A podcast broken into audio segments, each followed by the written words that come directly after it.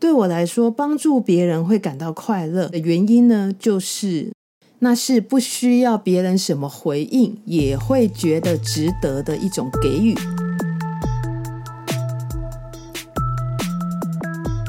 嗨，大家好，欢迎收听《Hard Sweet》，真的发生了。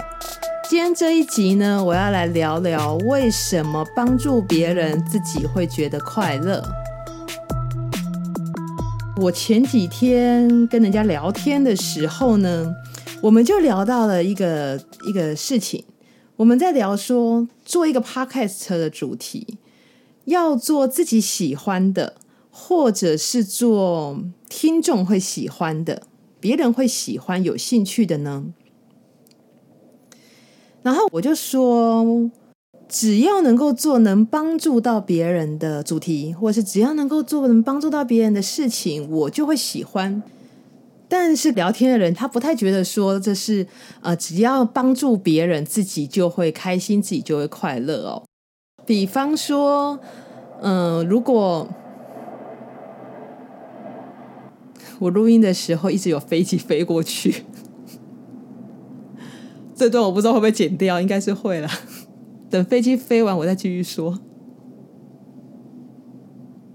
比如说呢，他就问我：那每次我们见面的时候，你都帮我买便当，或者说帮我买咖啡，那你你会觉得快乐吗？这样子，那我就想想，嗯。好像不会嘛，就是不会因为每次都帮助了别人做了些什么事，自己就会觉得快乐。那我就重新思考了一下说，对我而言，帮助别人会感觉到快乐是为什么？我在思考之后得出了一个意义。对我来说，帮助别人会感到快乐的原因呢，就是那是不需要别人什么回应，也会觉得值得的一种给予。说到这里呢，大家想想看好了，你最近因为帮助人而感到快乐是什么事情？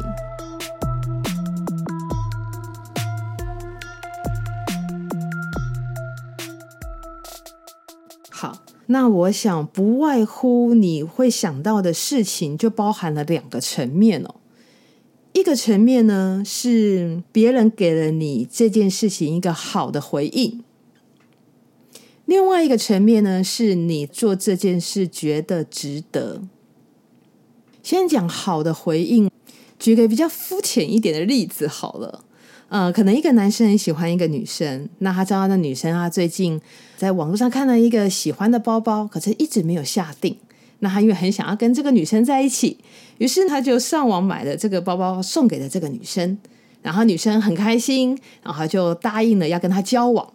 这个男生得到了一个好的回应，所以他就觉得啊，这个帮助做对了，很值得。当然，哈，就是要交往，并不是这么肤浅啊。我只举个大家比较听得懂的例子。相反的，如果今天这个女生没有答应要跟这个男生交往，那这个男生还会因为帮女生买了这个包包觉得快乐、觉得开心吗？可能就未必。所以这样子帮助人的快乐呢，就是凌驾于回应上面，别人的回馈上面。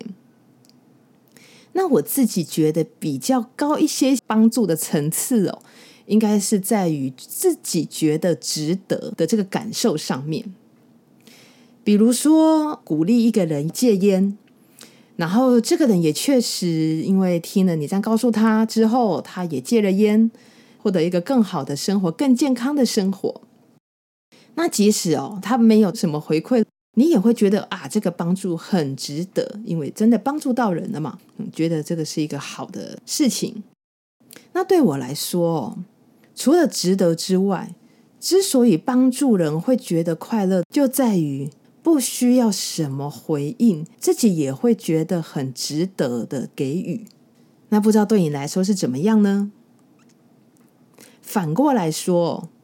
当我们今天是一个被帮助的人的时候，我们喜欢别人帮助我们，我们也希望能够持续有这样子好的回馈的话，可以怎么做呢？那我想可以反过来思考，就是让别人觉得帮助你是一件值得的事情，并且给对方好的回应。你可以当面的告诉他你的感谢，或者是也可以告诉别人哦，你很喜欢他这么做，你觉得他这么做让你觉得自己会变得更好。渐渐的呢，可能就是会得到一个好的循环，别人也比较愿意来帮助我们。最后讲个例子哦，前几天我在坐车的时候，我旁边坐了一个女生，然后这个女生呢，她正要开一瓶饮料，一瓶气泡饮料，好像是气泡水吧。对，然后因为车子已经开始行驶了，所以就是会会有点晃动这样。